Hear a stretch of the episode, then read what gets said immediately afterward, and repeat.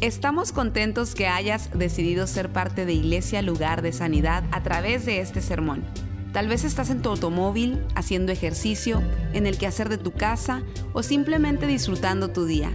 Es nuestra oración y nuestro deseo que tú recibas lo que Dios tiene para ti. Si te es posible, te recomendamos que tomes notas de lo que Dios te hable el día de hoy. Bueno, vamos a entrar en la palabra y vamos a, vamos a orar otra vez. Padre, ayúdanos en este momento, Señor, a hablar de esta palabra. Edifica tu iglesia, edifica tu iglesia, Señor. Queremos que tú nos ayudes. Ayúdanos a, a entender este mensaje, a poder vivirlo, practicarlo en el nombre de Jesús. Amén, amén. Yo estaba leyendo mi lectura personal esta mañana en Isaías 28. Lo que yo hago, yo, yo leo tres tres partes de la Biblia. Yo Salmo, uno de los libros proféticos y uno de los libros del Nuevo Testamento. Entonces yo estoy en Salmos, estoy en Isaías y estoy en, ahora mismo estoy en, en Marcos. Entonces, yo estaba leyendo en Isaías 28 hoy, si usted lo lee, usted se va a dar cuenta que Dios está otra vez peleando con Israel y le está diciendo, los sacerdotes se están emborrachando con vino, están haciendo cosas que no deben. Y luego le dice el Señor, o mejor dicho, el pueblo le dice a Dios, ay Señor, es que ¿quién tú crees que somos nosotros, niños, para que nos estés diciendo ley por ley, mandamiento por mandamiento, renglón por renglón, letra por letra? Porque eso es lo que hace Dios. Dios te da instrucciones para que tú vivas la vida al máximo. En este caso, Israel está hastiado de las instrucciones de Dios. Mucha gente aquí muchas veces dicen, el pastor predicó de lo mismo. Mucha gente está hastiada. ¿Por qué? Porque en realidad lo que yo voy a hablar ahora y lo que hablo cada domingo, cada vez que hablamos, tiene que ver con lo que Dios quiere para tu vida, lo que Dios quiere para mi vida. Para eso venimos. Y, y, yo aprecio el hecho de que usted está aquí, que usted vino en esta tarde, pero ¿de qué le sirve a usted venir aquí, oír la palabra y salir igual? Usted tiene que dejar que la palabra de Dios lo sane lo, ayude, lo arregle. Amén. Porque usted no puede seguir, oiga, mire, yo he descubierto que para poder vivir este asunto al máximo, usted se va a tener que meter con Dios al máximo. Usted va a tener que dejar a un lado todas las otras cosas y poner a Dios primero. Cuando yo me levanto en la mañana, yo me voy a orar, yo me voy a buscar a Dios. Y yo espero que nadie piense que el pastor dice eso para halagarse o lo que sea. No, yo no, yo estoy diciendo como ejemplo, yo tengo que hacerlo. Porque si no, me muero, si no voy a estar batallando, si no voy a estar eh, como mucha gente, muchos líderes espirituales que tienen una doble vida. Yo no quiero eso, yo quiero una vida de honra a Dios. Yo quiero amar a Dios por sobre todas las cosas. Y para hacer eso, Dios tiene que ser primero. Usted tiene que levantarse a buscar a Dios, a leer la palabra. Usted tiene que estudiar la Biblia. Usted tiene que cantar y adorar. Mire, todo, todo, todo lo que usted hace tiene que ser secundario o tercero o cuarto. Dios tiene que ser primero, tiene que ser la base de todo. Si, no, usted es muy probable que está perdiendo el tiempo. Porque de qué te vale venir a la iglesia y después querer salir y estar buscando cosas que no debes allá. Estar en la carne, estar en adulterio, en fornicación, en mentiras, en celos. ¿De qué te sirve eso? Dios quiere que cambies, Dios quiere ayudarte. Así que échale gana, oye la palabra de Dios y hazle caso. Y sigue las instrucciones. Voy a leer esto, Romanos 12. Y lo que voy a hacer es, te voy a leer, voy a leer todo el capítulo de Romanos 12. Y mientras leo un párrafo lo voy a explicar. Y después vamos a, a darte tres puntitos. Porque el título de hoy es, edifica tu iglesia. Amén. Y el título es, el subtítulo es, yo el ministerio y el trato con los demás. Yo, el ministerio y el trato con los demás. No el misterio, muchos cristianos están en el misterio. Comienzan en el ministerio, después están en el misterio. Y otros por ahí dicen, y después terminan en el pisterio. Pues sí es lo que dice el Señor. A, los sacerdotes de Israel está diciendo, ustedes se están emborrachando y están diciendo cosas que ni saben lo que están diciendo en, el púlpito. Léalo, Isaías 28, para que usted vea eso. Así que no está mal cuando dicen comienzan en el ministerio, después están en el misterio, después entran en el pisterio. Eso lo dijo un, profesor en una escuela bíblica una vez. Entonces, oiga bien esto, yo el ministerio y, los demás, el trato con los demás. Ok, listos. Oiga bien, oiga bien, prepare el corazón, prepárese, porque esto es palabra de Dios. Por lo tanto, amados hermanos, les ruego que entreguen su cuerpo a Dios por todo lo que Él ha hecho a favor de ustedes, que sea un sacrificio vivo y santo, tu cuerpo. ¿Ok? La clase de sacrificio que a Él le agrada, esa es la verdadera forma de adorarlo. ¿Cómo? Entregando tu cuerpo a Dios como un sacrificio vivo y santo. No imiten las conductas ni las costumbres de este mundo. Más bien dejen que Dios los transforme en personas nuevas al cambiarle la manera de pensar. Entonces aprenderán a conocer la voluntad de Dios para ustedes, la cual es buena, agradable y perfecta. Esto es una de las palabras más poderosas que usted va a oír en su vida. Primeramente te dice que en agradecimiento a Dios le entregues tu cuerpo como un asunto, como una entrega, como un sacrificio vivo y santo, esa es la clase de sacrificio que a Dios le agrada. ¿Ve por qué te dije que tú no puedes andar en adulterio, en fornicación? Tus miembros no son para el pecado. Tus ojos no son para el pecado. Amén. Entonces, ¿cómo usted le va a entregar el cuerpo? Dice la Biblia, ¿cómo usted, cómo usted se va a unir con una ramera con una prostituta, y usted dirá, pastor, yo no hago eso. Bueno, si usted ve pornografía o si usted ve imágenes locas, usted está uniéndose mentalmente con una prostituta. Porque eso es lo que quiere decir la palabra pornografía, porneia, quiere decir escritos o gráficas de prostitutas o prostitutos. ¿Se da cuenta? Entonces usted, no, usted nunca va a salir adelante. Su cuerpo nunca va a ser un sacrificio vivo y santo si usted está entregando su cuerpo, sus ojos, sus oídos a cosas que no debe. ¿Cuántos me aman todavía? Eso es duro, mire, eso no, es fácil. Así que la gente, mucha gente deja de venir a la iglesia porque están locos. Yo quiero seguir en mi vida, yo quiero seguir en mis cosas. Yo no voy a vivir así, voy, yo sí, yo quiero vivir así. Yo quiero vivir así. Yo rechazo todas esas cosas. Es probable que hubo un tiempo en el cual yo veía ciertas cosas o permitía ciertas cosas en mi vida, pero ya no. Dice el canto, y las cosas que yo hacía ya no las hago más. Porque hubo un cambio cuando de nuevo nací. Y las cosas que yo hacía ya no las hago más. Así que prepare su cuerpo, su corazón, entrégueselo a Dios. Amén. ¿Le estoy hablando a alguien o no? Esto no es fácil. Nunca vas a cambiar tu forma de actuar hasta que cambies tu forma de pensar. Por eso aquí dice, dejen que Dios los transforme en personas nuevas al cambiarle la manera de pensar. Entonces van a entender la voluntad de Dios. Tú eres lo que tú piensas. Lo que tú piensas se alimenta por los cinco sentidos. Lo que oyes, lo que ves, lo que hueles, lo que gustas y lo que tocas. ¿Me estás entendiendo? Muy importante todo esto. Importantísimo. Entonces, si tú no cambias tu forma de pensar, si tú eres un hombre machista, loco, de esos que, que gritan y eso, usted nunca, va, usted nunca va a tener un hogar de paz. Porque usted nunca va a cambiar su forma de actuar hasta que no cambie su forma de pensar. Amén.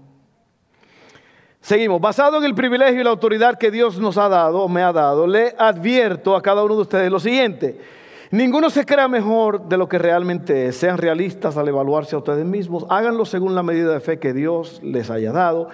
Así como nuestro cuerpo tiene muchas partes y cada parte tiene una función específica, el cuerpo de Cristo también. Nosotros somos las diversas partes de un solo cuerpo y nos pertenecemos unos a otros.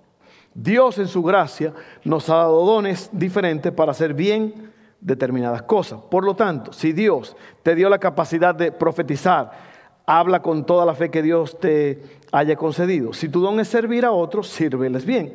Si eres maestro, enseña bien. Si tu don consiste en animar a otros, anímalos. Si tu don es dar, hazlo con generosidad. Si Dios te ha dado la capacidad de liderar, toma la responsabilidad en serio y si tienes el don de mostrar bondad a otros, hazlo con gusto.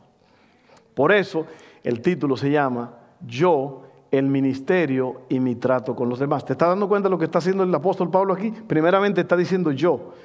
Entreguen su cuerpo en sacrificio vivo, santo, agradable a Dios. Y luego empieza a hablar del ministerio, de tus dones, para que tú eh, ayudes a la gente y se ayuden mutuamente. Ahora, ahora viene lo, tercero que es el trato con los demás. Dice así, no finjan amar a los demás, ámenlos de verdad, aborrezcan lo malo aférrense a lo bueno. Ámense unos a otros con afecto genuino y deleítense al honrarse mutuamente. No sean perezosos, más bien trabajen con esmero y sirvan al Señor con entusiasmo. Alégrense por la esperanza segura que tenemos. Tengan paciencia en las dificultades y sigan orando. Estén listos para ayudar a los hijos de Dios cuando pasen necesidad. Estén siempre dispuestos a brindar hospitalidad. Bendigan a quienes los persiguen. No los maldigan, sino pídanle a Dios en oración que los bendiga. Alégrense con los que están alegres y lloren con los que lloran. Vivan en armonía unos con otros. No sean tan orgullosos como para no disfrutar de la compañía de la gente común. Y no piensen que lo saben todo. Nunca devuelvan a nadie mal por mal. Compórtense de tal manera que todo el mundo vea que ustedes son personas honradas. Hagan todo lo posible para vivir en paz con todos.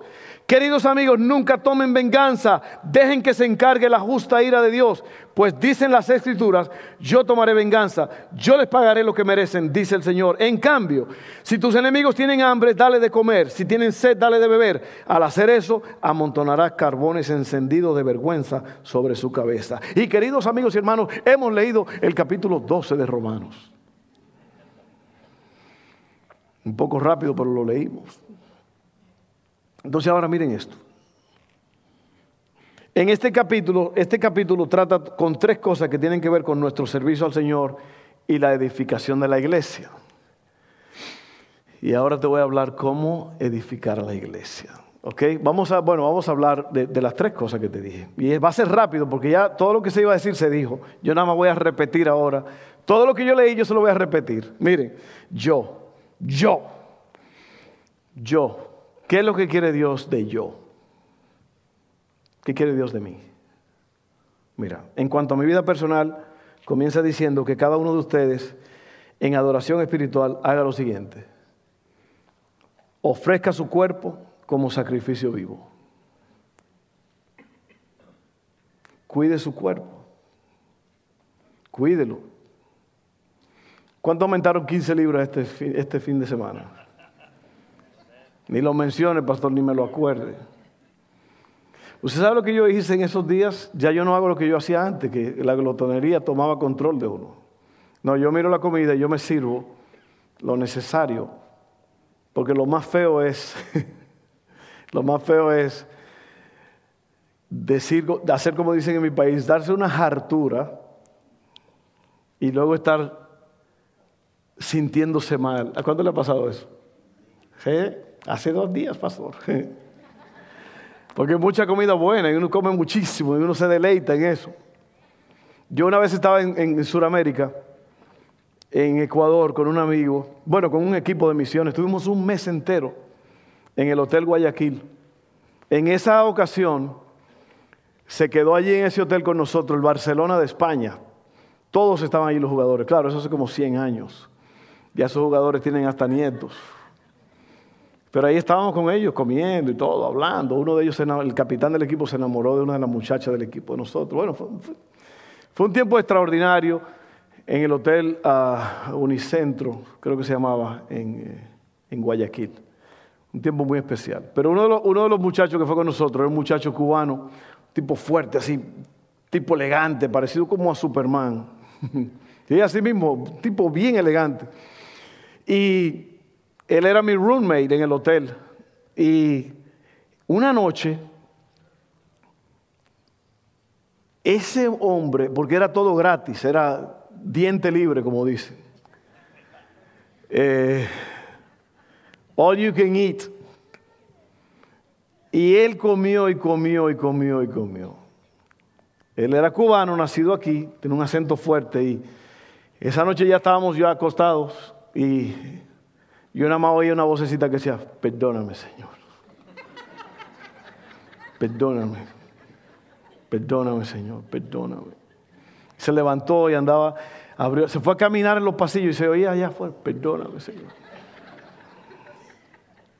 Y me decía, oye, la verdad, chico, que esto yo no lo hago otra vez. Porque se sentía tan mal. Porque ¿sabe qué pasó? Al otro, día, al próximo día, que hizo lo mismo. Usted tiene que cuidar su cuerpo. Porque el cuerpo, cuando tú ofreces a Dios el cuerpo, su cuerpo tiene que estar bien. No se busque las enfermedades. Amén. Cuídese, coma bien. El pastor repite mucho eso. Bueno, eh, es para que usted viva bien. Amén. Que usted no se levante en la madrugada con un dolor en el pecho. Que haya que llevarlo al hospital de emergencia. ¿Ok? Ofrezca su cuerpo como sacrificio. No se amolden al mundo actual, sean transformados mediante la renovación del entendimiento. esas son las instrucciones para yo. O para tú, como dicen los minions de. ¿Cómo se llama? Despicable Me. Los minions dicen, para tú. Aunque hay muchos aquí que hablan así, ¿no? Para tú. Estas son las instituciones para tú y para yo. ¿Ok?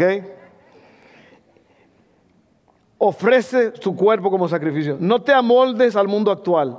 Sean transformados mediante la renovación del entendimiento. Comprueben la voluntad de Dios, buena, agradable y perfecta. ¿Sabe lo que es el mundo? Dice aquí que no, que no sean como el mundo actual, no se amolden. ¿Qué es el mundo? El mundo es, y te lo voy a describir, es muy fácil. El mundo es, nunca te han dicho que eso es muy mundano, no que esa persona es muy mundana.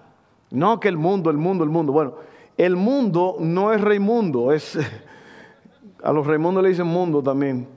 No, el mundo es, cuando la Biblia habla del mundo, lo dice de tres formas. El globo terráqueo, lo que usted ve, la redondez, el mundo geológico, la tierra geográficamente, los ríos, montañas, y luego está esa parte que es todo lo que enfría tu relación con Dios. Eso es el mundo. ¿Te das cuenta? Todo lo que se convierta en un problema para ti que enfríe tu relación con Dios, eso ya es el mundo, porque el mundo es un espíritu que va en contra de Dios y te quiere alar hacia abajo para que tú no hagas la voluntad de Dios. Por eso dice, no te amoldes al mundo actual, no quieras ser como el mundo, no quieras lo que el mundo quiere. El mundo está buscando esto, está buscando aquello, está buscando felicidad, está buscando riqueza. Por eso la Biblia dice, no se puede servir a dos señores. No se puede servir a Dios y a las riquezas. Ahora, esa palabra y riquezas es mamón. Y esa palabra, esto no medio raro, pero lo que quiere decir es, es un Dios, el Dios de la riqueza. La gente quiere hacerse rico, aman el dinero. La Biblia dice, raíz de todo mal es el amor al dinero. No el dinero, el dinero no es malo, es una herramienta buena, pero el amor al dinero es el problema. Cuando la gente pierde su familia, su matrimonio y todo por el dinero. Mm.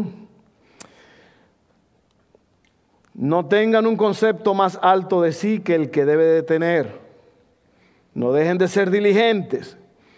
Sirvan al Señor con entusiasmo. Alégrense en la esperanza. Muestren paciencia en el sufrimiento. Perseveren en la oración. Aborrezcan lo malo aférrense a lo bueno, compórtense bien, que todo el mundo vea que son honrados, no sean perezosos, trabajen con esmero. Eso es para tú y eso es para yo. Ahora viene el ministerio. El ministerio es todo lo que tú haces para Dios sirviendo en el área que Él ha diseñado para ti. Dice ahí donde leímos, formamos un solo cuerpo en Cristo y cada uno está unido a los demás. Dios en su gracia nos ha dado diferentes dones. Eso es lo que Dios te ha dado. Te ha dado el don de servir, el don de profetizar, el don de, de sanidad. Hay un montón de dones. Dios te lo ha dado para que, para que tú lo pongas en práctica dentro de la iglesia. Entonces yo, el ministerio y el trato con los demás. Entonces todos nosotros se nos ha dado un don, una capacidad, una habilidad. El mío es lo que yo estoy haciendo ahora mismo. Ese es mi don. Dios me llamó. Yo soy pastor y maestro. Dios me llamó para pastorear y para ser un maestro, que, eso siempre va junto. Así que yo lo estoy cumpliendo, yo lo hago cuando hay un problema, cuando hay una situación, yo, yo tengo que actuar, yo tengo que aconsejar, yo tengo que planear con los líderes de la iglesia. Pero aquí hay personas que tienen don de sanidad, tienen don de servir, tienen don de dar. Hay personas que dan, dan, dan y mientras más dan, más le da Dios. Amén. Entonces esos son los dones Usted tiene que activarse en esos dones y estar en la casa de Dios y vivir esos dones, porque si no, usted está perdiendo su tiempo, usted no va a edificar la iglesia. Ve, imagínate que yo no haga lo que estoy haciendo. Yo no hago esto por un pago. Yo pudiera ganar mucho más dinero haciendo otras cosas. Pero Dios me llamó a esto. Ahora, ¿por qué me pagan a mí? Porque la Biblia dice que el obrero es digno de su salario. No le vas a poner bozal al buey que trilla. Dice la Biblia, el que es instruido en la palabra, haga partícipe de toda cosa buena al que lo instruye. ¿Cuánto me van a regalar algo hoy? No, no, pero es una verdad. Ve, dice la Biblia, el que predique el Evangelio, que viva del Evangelio. Entonces por eso me pagan a mí. Ustedes me pagan un salario a mí. Yo hago esto porque es lo que Dios me ha llamado. ¿Usted cree que esto es fácil? El día pasado yo me senté con una pareja tres horas. Tres horas. Con problemas muy serios, muy difíciles en el matrimonio. Yo he estado a las dos de la mañana, pastor. Hubo un accidente. Mi hermano murió. Y hay que ir al hospital a esa hora, a las dos de la mañana, Lady of the Lake. Allí está la mujer del difunto con dos niñas de ese tamaño. ¿Qué vas a decir? Esto no es un trabajo fácil, pero Dios me llamó a hacerlo. Y hay de mí si yo no lo hago. Entonces todos ustedes tienen algo que ofrecer, que dar, que Dios le ha dado. Y eso se llama el ministerio. Edifica tu iglesia. Y por último, el trato con los demás. Aquí es donde se pone la piña agria. ¿Ok? No finjas amar a los demás. Ámense los unos a los otros. Respétense y honrense unos a otros. Ayuden a los necesitados. Practiquen la hospitalidad. Bendigan y no maldigan. Alégrense con los que están alegres, lloren con los que lloran, no sean orgullosos. Háganse solidarios con los humildes. No se crean los únicos que saben. No paguen a nadie mal por mal. Procuren hacer lo bueno delante de todos. Vivan en paz con todos. No tomen venganza. No te dejes vencer del mal. Dale comida y agua a tus enemigos. ¿Y sabe por qué yo incluí todo ese capítulo aquí? Porque hay personas, hay matrimonios que tienen 10 años en la iglesia, 15 años, y todavía están como perros y gatos. Usted dirá, ¿por qué, pastor? ¿Por qué si el matrimonio es la cosa más sagrada y más hermosa que hay, por qué la gente, por qué dos de tres matrimonios terminan en divorcio? ¿Por qué dos personas que se amaban tanto ahora son enemigos? ¿Por qué dos personas se faltan el respeto tan violentamente? ¿Cuántos saben de lo que estoy hablando? Eh, tú no estás ajeno a estas cosas. ¿Por qué? ¿Por qué? Porque porque si usted se dio cuenta que allí, creo que en una área dice fervientes en la oración, que oren, pero lo dice una vez. Eso es lo único que dice de la oración. El resto es instrucción. Hazlo, hazlo, hazlo. Si tú no cumples la instrucción en tu trabajo, para afuera. Agarre su maletita, su caja de hierro y váyase. ¿Sí o no? Sin embargo, con Dios. Ahora dime una cosa, esposo, esposa. ¿Qué está pasando en tu casa? ¿Por qué siguen los pleitos? ¿Por qué siguen los problemas? Por, varias cosas. Por el orgullo. Usted no se va a doblegar. No hay armonía. ¿Usted sabe lo que quiere decir la palabra armonía? Que cada parte está cumpliendo con su función. Eso es lo que es armonía. Entonces yo, como hombre, como pastor, como amigo, como esposo, en este caso como esposo, yo tengo una, una, un propósito, una labor que cumplir. Y si yo fallo en eso, ya no va a haber armonía. La Biblia le dice al hombre, amen a sus esposas. A la mujer le dice, respete a su esposo. Pero a los dos Dios le dice, respeten y amen. Amén. Entonces, aquí, ¿saben por qué yo estoy un poco serio aquí? Porque, ¿cómo es posible que haya pleitos? Bajen ese radio. que haya pleitos. ¿Por qué dos gente que se amaban tanto ahora no pueden encontrar la solución? ¿Por qué? Porque no están cumpliendo las, las leyes de Dios. Simplemente no lo están haciendo. ¿Usted sabe cuál es la queja de Jesús en el libro de Apocalipsis? La iglesia en Éfeso. Tú trabajas mucho, tú, tienes, tú te esfuerzas mucho, pero tengo algo contra ti que has perdido tu primer amor. ¿Cuál es el primer amor? El, amor, el primer amor es el, el que ama, el que se entrega, el que da, el que no espera nada, pero lo da todo. Y dice aquí, tú has perdido eso. Por tanto, dice, arrepiéntete, que la palabra arrepentimiento es un término militar que quiere decir marchando, un, dos, tres, cuatro, un, dos, media vuelta Eso es lo que quiere decir arrepentimiento, cambio de dirección. Usted iba hacia un lado, pero ahora ya, usted hombre, usted ya no es lo que usted era antes. Usted tiene que ahora amar, entregarse, dar, honrar a su esposa y a sus hijos, su casa. Mujer, lo que pasa es que se convierte, y estoy hablando de edificar a la iglesia. Usted no puede edificar a la iglesia si usted primero no edifica su casa. ¿Cómo usted va a edificar la iglesia si no está edificando su esposa, su esposo? Y cada día que pasa yo me doy cuenta que eso es más sagrado que todo. El matrimonio es la cosa más sagrada que hay. Es lo más sagrado que hay. Y por eso es que uno no puede meterse, perder los ojos en otro lugar o, eh, adulterio, fornicación, porque eso es eso daña todo, eso, eso ensucia todo. Eso ensucia el matrimonio. Y hoy día es muy difícil esto porque hay demasiada tentación. Usted prende la televisión, usted ve aquí, usted ve allá, y todo es un, un constante bombardeo a los hombres y también a las mujeres. Usted tiene que enfocarse en lo que usted tiene. Amén.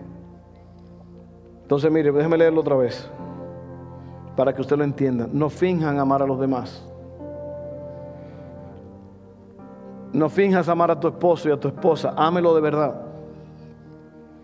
Respétense y honrense unos a otros. Cuando el respeto se pierde en el matrimonio, ya eso es una señal de que todo se está yendo abajo. Cuando empiezan a decirse nombres ya obsesivos, amén, obscenos, ya cuando empieza el tú me dices y yo te digo, es muy probable que todo se está yendo a pique. Ayuden a los hermanos necesitados, practiquen la hospitalidad, bendigan y no maldigan, alégrense con lo que están alegres. No paguen a nadie mal por mal, ahí está otra vez. Muchos esposos, esposas quieren pagarse el uno al otro mal por mal. Se llama el círculo vicioso. Vivan en paz con todos. Procuren hacer lo bueno delante de todos. No tomen venganza. ¿Se da cuenta? Esa lista usted se la va a llevar a su casa. Y yo no tengo que orar para hacer esto. Yo no tengo que ponerme en oración. Lo que yo tengo que hacer es, si yo no lo estoy haciendo hoy, yo tengo que empezar a, amar a mi esposa y, y, tenerla como número uno. No puede haber nadie más importante que ella. Una vez me dijo un hombre, un misionero me dijo a mí, que su esposa no era la mujer más importante, que su mamá era. Y yo le dije, con todo el permiso, usted está muy equivocado. La Biblia dice, dejará padre y madre y se unirá a su mujer y los dos serán una sola carne. Ahora, eso es diferente amor. El amor fraternal de madre es muy diferente al amor de... ¿Por qué? Porque ahí es donde está la bendición de Dios, en el amor. ¿Y sabe cuál es el problema? Alguien me dijo hace poco, yo me di cuenta que mi problema era que yo no estaba amando a Dios y por eso no podía amar a mi esposa. Cuando usted tiene una relación correcta con Dios, usted va a tener una relación correcta con su esposa, con su esposo, con sus hijos y con la iglesia. Búscame una persona que anda teniendo problemas maritales, de relaciones con la gente de la iglesia, te voy a enseñar una persona que no está amando a Dios por sobre todas las cosas. ¿Sí o no? ¿Y sabe cuál es el problema muchas veces? O la mayoría del tiempo ahora en este día. Ese aparatico que usted tiene ahí en el bolsillo, no sé dónde lo tiene, que se llama el celular. Oye, hay personas que todo el santo día están en ese celular. Chequeando Facebook, chequeando TikTok, chequeando Instagram, chequeando, texteando, mandando. Y nunca pasan tiempo aquí. Pues con razón se te está cayendo el mundo encima. Si esto, aquí están las instrucciones. Siempre trabajando, siempre corriendo. Es que la vida la vives deprisa. No tienes tiempo ni de una sonrisa. You need to slow down. Usted necesita disminuir la velocidad y pasar tiempo con las cosas más preciosas que hay.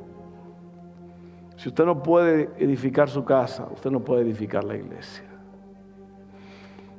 Es tiempo de que usted arregle su matrimonio hoy. Yo no estoy hablando de que, no, que Dios te arregle. No, no, no. Usted tiene que arreglar su matrimonio hoy.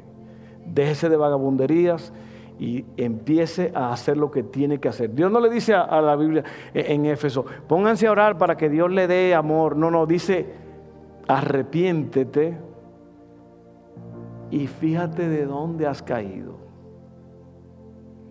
Porque dejar de amar es una caída. No, que pasó, yo, yo a mi esposo no lo puedo ni ver. Yo, yo no, lo, no aguanto a esta mujer. Por eso, por el orgullo, por las peleas, por los pleitos, por la, el conflicto, la gente se, se pone dura. Pero vamos a parar ahí ya, porque si no, usted tiene el papelito. Esa es otra cosa que muchos, el papelito ese, hasta lo dejan doblado ahí en la banca. ¿Y usted sabe el sacrificio que uno hace? Bueno, la impresora es la que hace el sacrificio. Pero uno hace todo eso. Yo creo que en 1%, 1 de las iglesias en todo el mundo el pastor le da a la gente el mensaje. ¿Sabe por qué? Porque lo que usted oye se le olvida. 75% de lo que uno oye se le olvida. Por eso yo le doy el papel, el estudio, para que usted se lo lleve y lo relea otra vez. Amén. Bueno, vamos a hacer eso. Vamos a orar. Padre, ayúdanos a entender este mensaje. Ay Señor, ay Señor, ay Señor. La solución está enfrente de nuestros ojos. Pero estamos buscando en otro lado. Hay cristianos que buscan hasta en el horóscopo.